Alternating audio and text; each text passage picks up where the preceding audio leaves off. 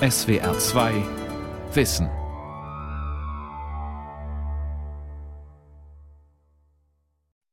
un sentimiento de fe muy grande, de amor a Dios, de esperanza entre los hombres, pues todo eso está resultando ahora 24. März 1980. Rein zufällig zeichnet ein Journalist den Ton der letzten Messe des Erzbischofs von San Salvador auf. In der Kapelle der Armenklinik Divina Providencia spricht Monsignor Oscar Romero wie so oft zuvor von Frieden und Gerechtigkeit. Beides gibt es nicht im El Salvador dieser Zeit. Die überwiegend arme Bevölkerung des kleinen mittelamerikanischen Landes wird von einem brutalen Militärregime unterdrückt. Romero gilt Oligarchen und Militärs als Kommunist, weil er für die Armen und Entrechteten kämpft und die Missstände öffentlich anprangert. Der Gefahr, in der er deshalb lebt, ist er sich bewusst. Doch auch an diesem Abend steht die Tür zur Kapelle sperrangelweit offen. Das nutzt der Auftragsmörder, den das Militärregime zu dem unliebsamen Erzbischof geschickt hat. Der Gottesmann sieht wahrscheinlich das Auto, sieht seinen Mörder, als er seine letzten Worte spricht, Hostie und Messkelch hebt. Mögen der dargebrachte Leib und das für die Menschen geopferte Blut Christi uns nähren, damit auch wir unseren Leib und unser Blut in Leid und Schmerz hergeben wie Christus. Nicht für uns selbst, sondern um unserem Volk Gerechtigkeit und Frieden zu bringen. Nur einmal drückt der Scharfschütze ab. Seine Kugel Kaliber 25 trifft Romero mitten in die Brust. Die weiße Soutane färbt sich rot. Blut überströmt bricht der Erzbischof von San Salvador vor dem Altar tot zusammen. 38 Jahre später zeigt Kardinal Gregorio Rosa Chavez den Tatort. Ihm sei damals sofort klar gewesen, dass die Schergen des Militärregimes für den Tod seines Freundes verantwortlich waren. Niemand im Land habe daran gezweifelt. Spätere Ermittlungen bewiesen es. Romero war wie ein unabhängiges Nachrichtenmagazin. Die Bauern waren in den Medien nur Thema, wenn sie etwas verbrochen hatten. In den Zeitungen hatten sie keine Stimme, genauso wenig wie die linken Bewegungen oder Gewerkschaften. So begann Romero in den Sonntagsmessen zu erzählen, was im Land geschah, von den Menschenrechtsverletzungen. Er wurde sehr konkret und äußerte klar seine Meinung. Sein Mut machte ihn zum Märtyrer. Als Heiliger wurde er in Lateinamerika schon lange vor der Heiligsprechung durch den Vatikan verehrt. In El Salvador ist Romero Nationalheld und Identifikationsfigur. Schwerkranke beten in der Kapelle, in der er erschossen wurde. Nebenan, in seiner bescheidenen Wohnung, die heute Museum ist, betrachten Pilger Bett und Bücherschrank und das blutdurchtränkte Messgewand. Seinen Tod habe Romero kommen sehen, ist sich Kardinal Gregorio Rosa Chavez sicher. Yo acostumbraba Ich habe mir immer Notizen gemacht, wenn ich seine Predigten hörte und später mit ihm darüber gesprochen. Als er am 23. März rief, stoppt die Repression, wusste ich, das ist sein Todesurteil. Am nächsten Tag haben sie ihn ermordet. Er starb am Altar, in dem Moment, als er die Hostie in die Höhe hielt.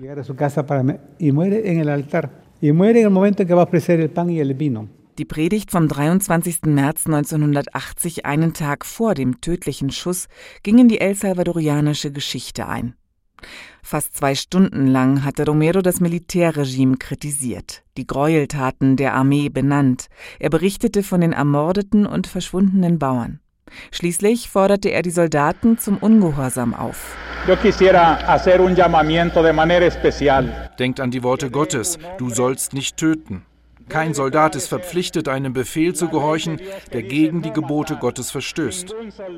Die Zeit ist gekommen, auf euer Gewissen zu hören und nicht den Befehlen der Sünde zu folgen. Im Namen Gottes und im Namen unseres gequälten Volkes, dessen Klagen jeden Tag lauter zum Himmel schreien, beschwöre ich euch, bitte ich euch, befehle ich euch, im Namen Gottes, hört auf mit der Repression. les suplico, les ruego, les ordeno en nombre de Dios, cese la represión.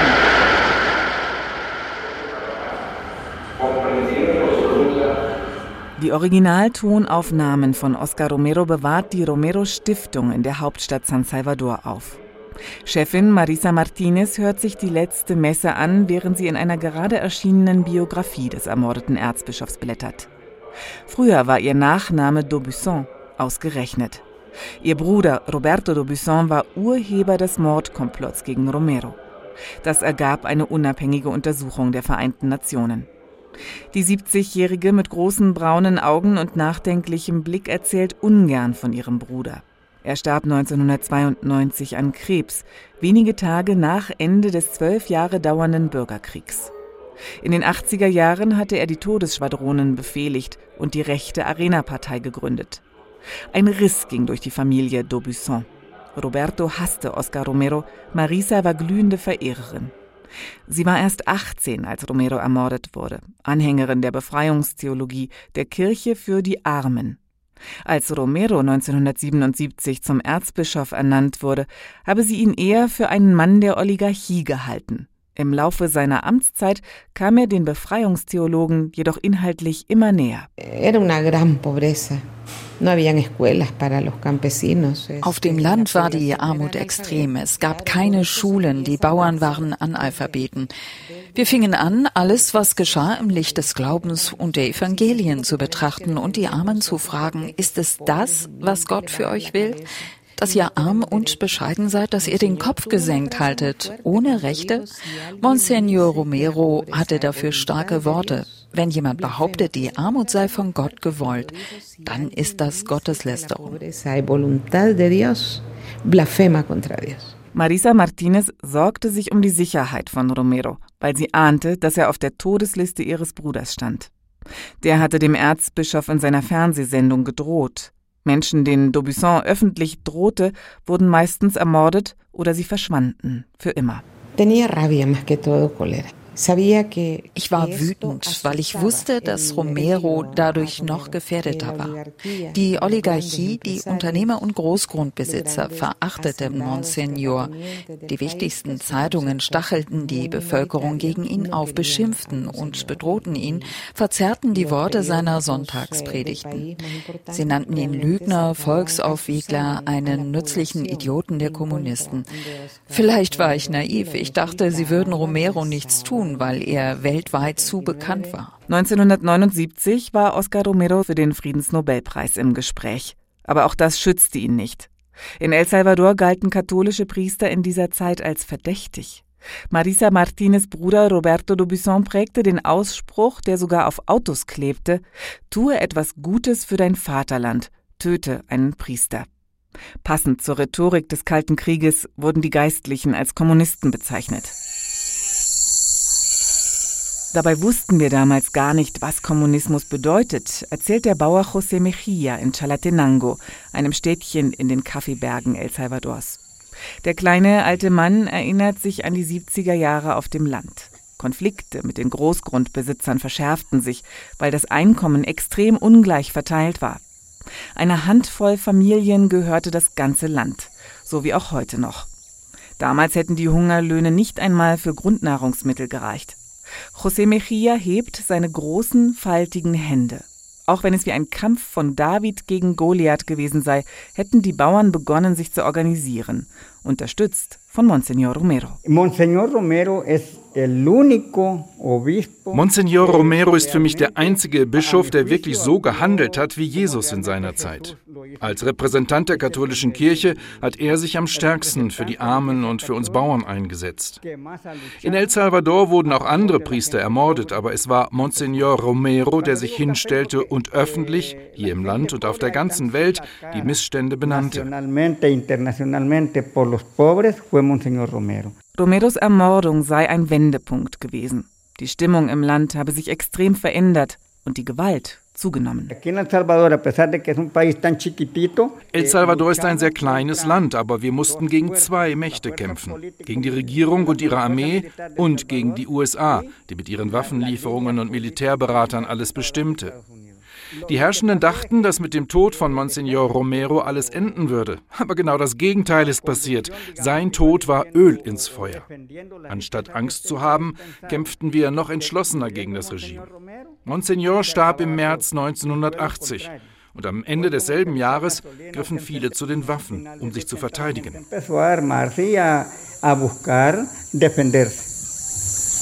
Der Bürgerkrieg brach aus. José ging in die dschungelbewachsenen Berge und schloss sich der Guerilla an. Seine beiden kleinen Söhne, die bei seiner Mutter geblieben waren, wurden entführt und nach Italien verkauft, wie er später herausfand. Das war eine gängige Praxis der Militärs. Oft töteten sie Guerilleros, entführten deren Kinder und verkauften sie in die ganze Welt. Die Militärjunta erstickte jeden Widerstand mit brutaler Gewalt. Sogar auf der Trauerfeier für den Erzbischof verübten Sicherheitskräfte ein Massaker vor der Kathedrale mitten in der Hauptstadt. Scharfschützen metzelten mindestens 40 Menschen nieder. In der Massenpanik wurden einige totgetrampelt.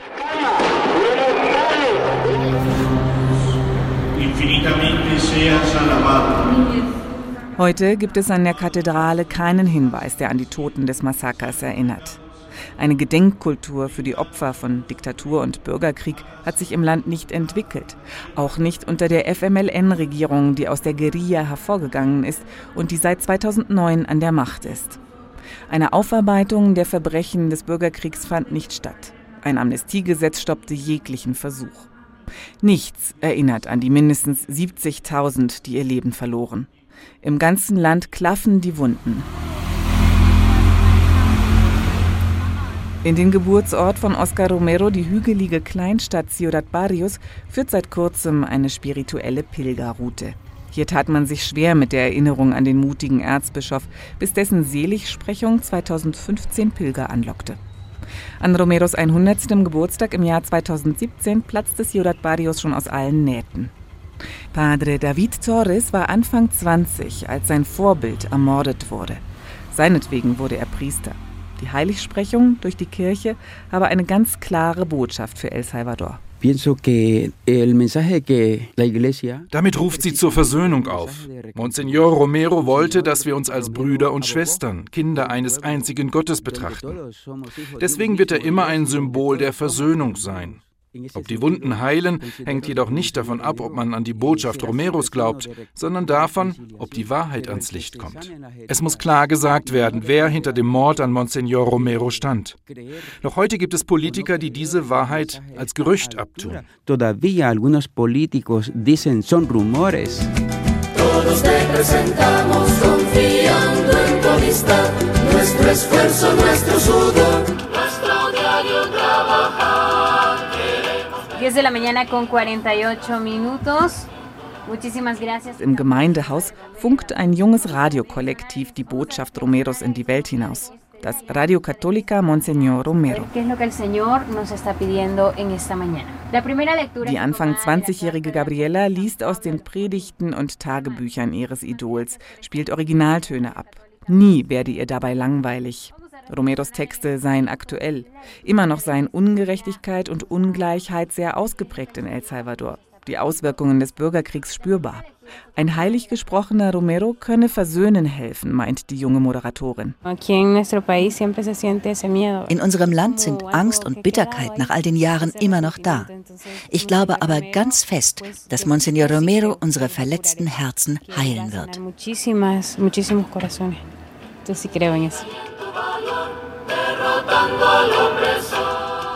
El Salvadors jüngere Geschichte handelt von Armut und Gewalt. Kein Land der Region hat eine höhere Mordrate. Aus keinem Land sind mehr Menschen in die USA ausgewandert. El Salvador hat etwa 6 Millionen Einwohner. 2,5 Millionen leben im Norden. Schuld daran ist auch die Bandenkriminalität. Die Maras, Jugendbanden, regieren die armen Viertel des Landes, erpressen, rauben und morden. Dieses soziale Problem gibt es auch in Ciudad Barrios. Direkt am Ortseingang ein riesiger Mara-Knast.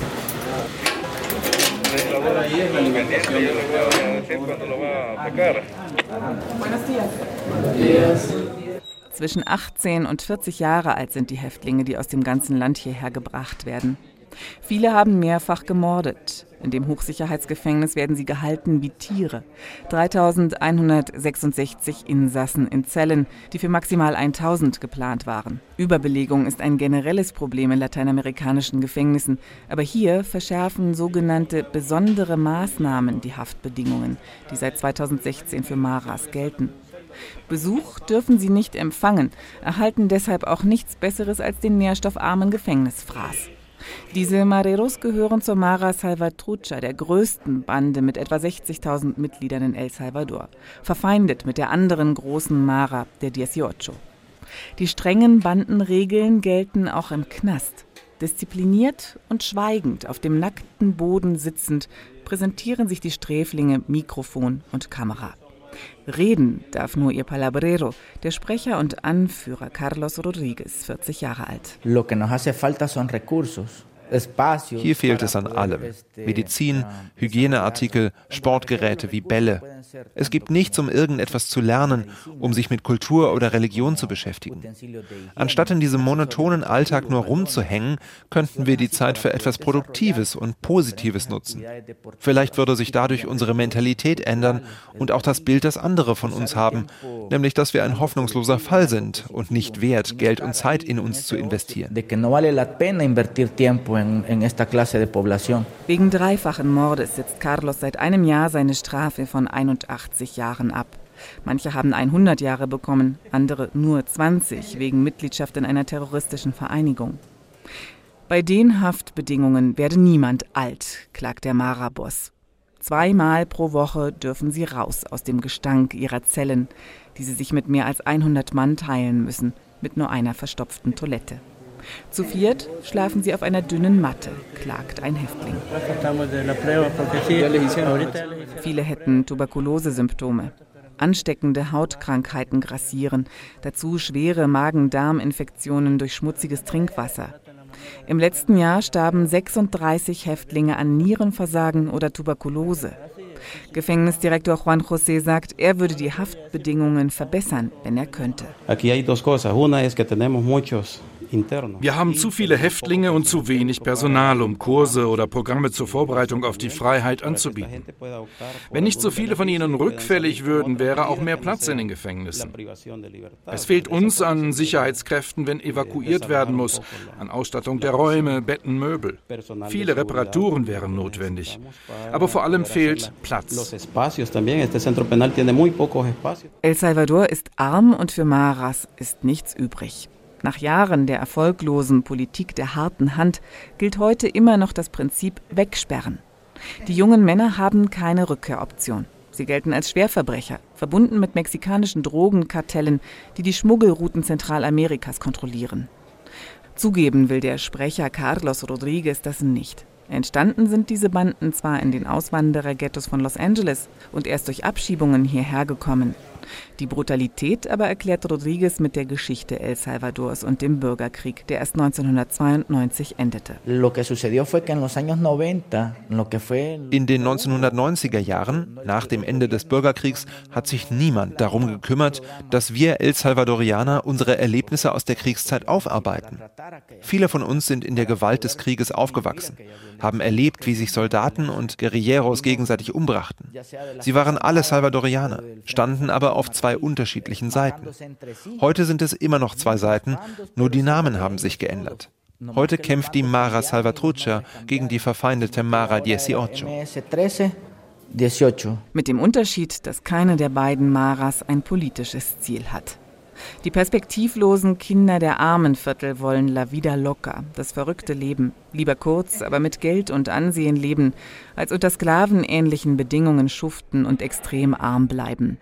Manche werden zwangsrekrutiert, einer der Gründe für die Migration ganzer Familien nach Norden.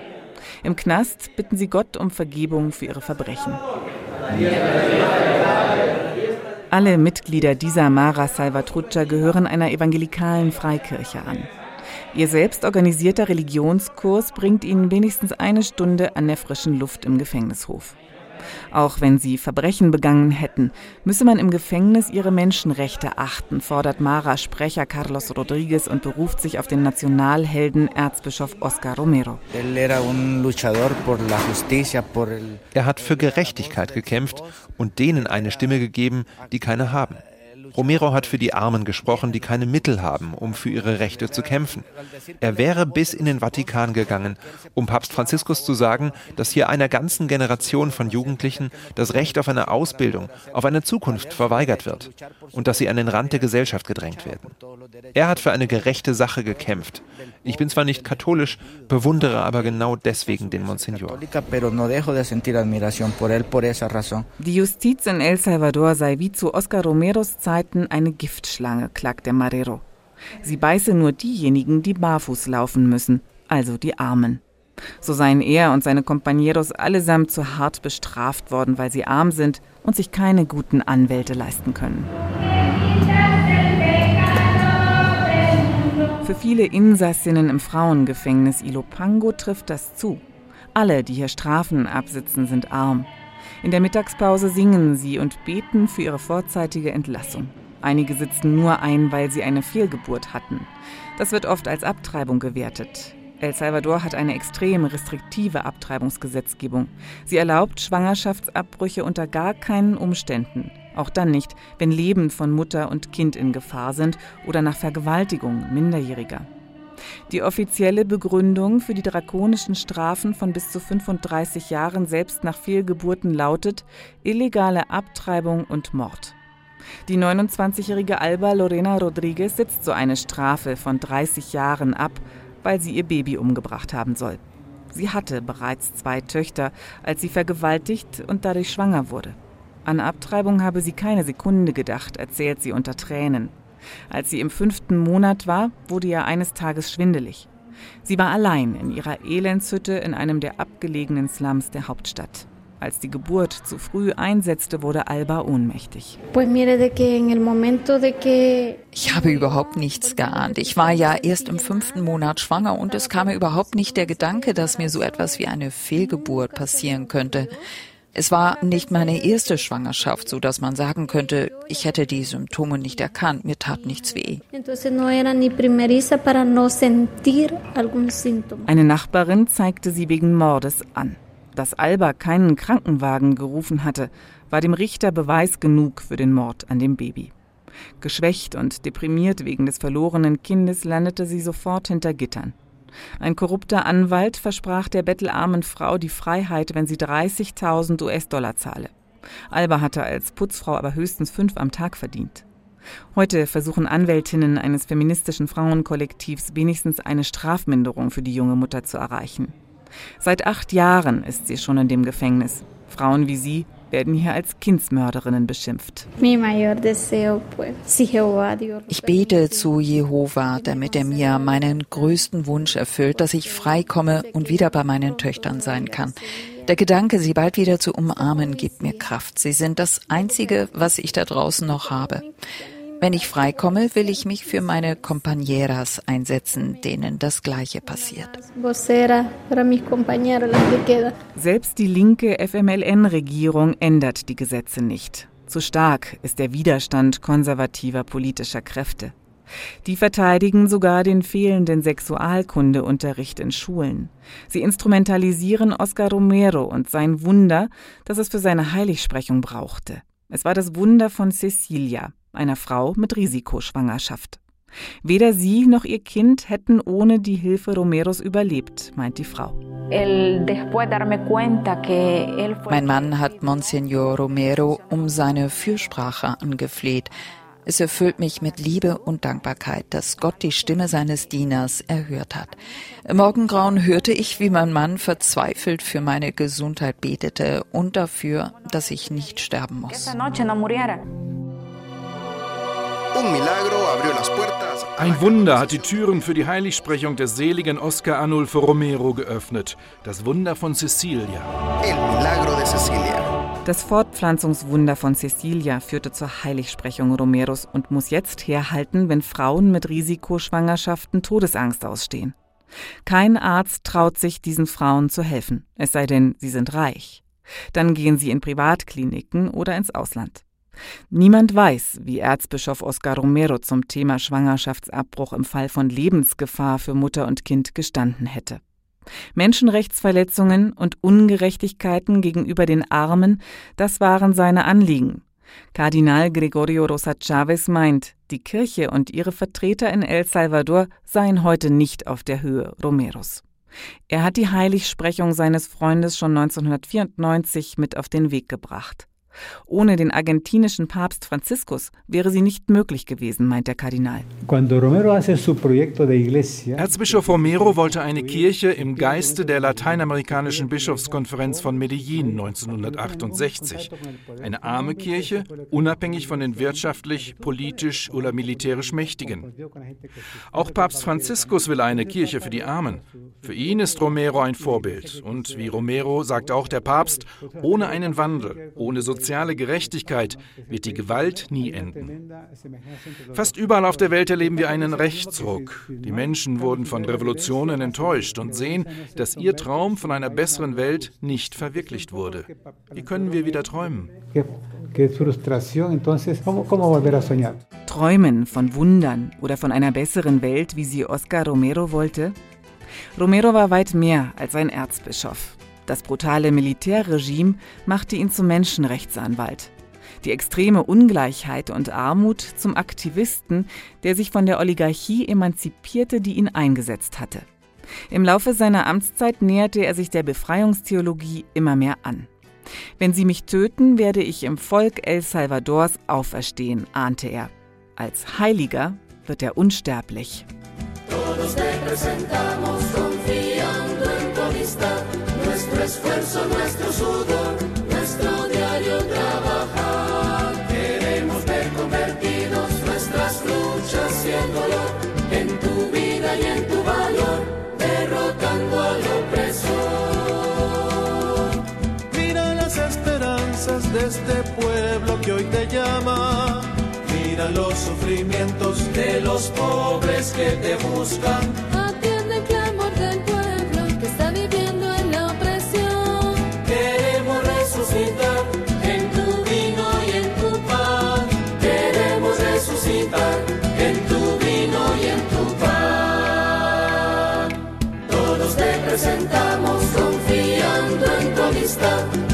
esfuerzo, nuestro sudor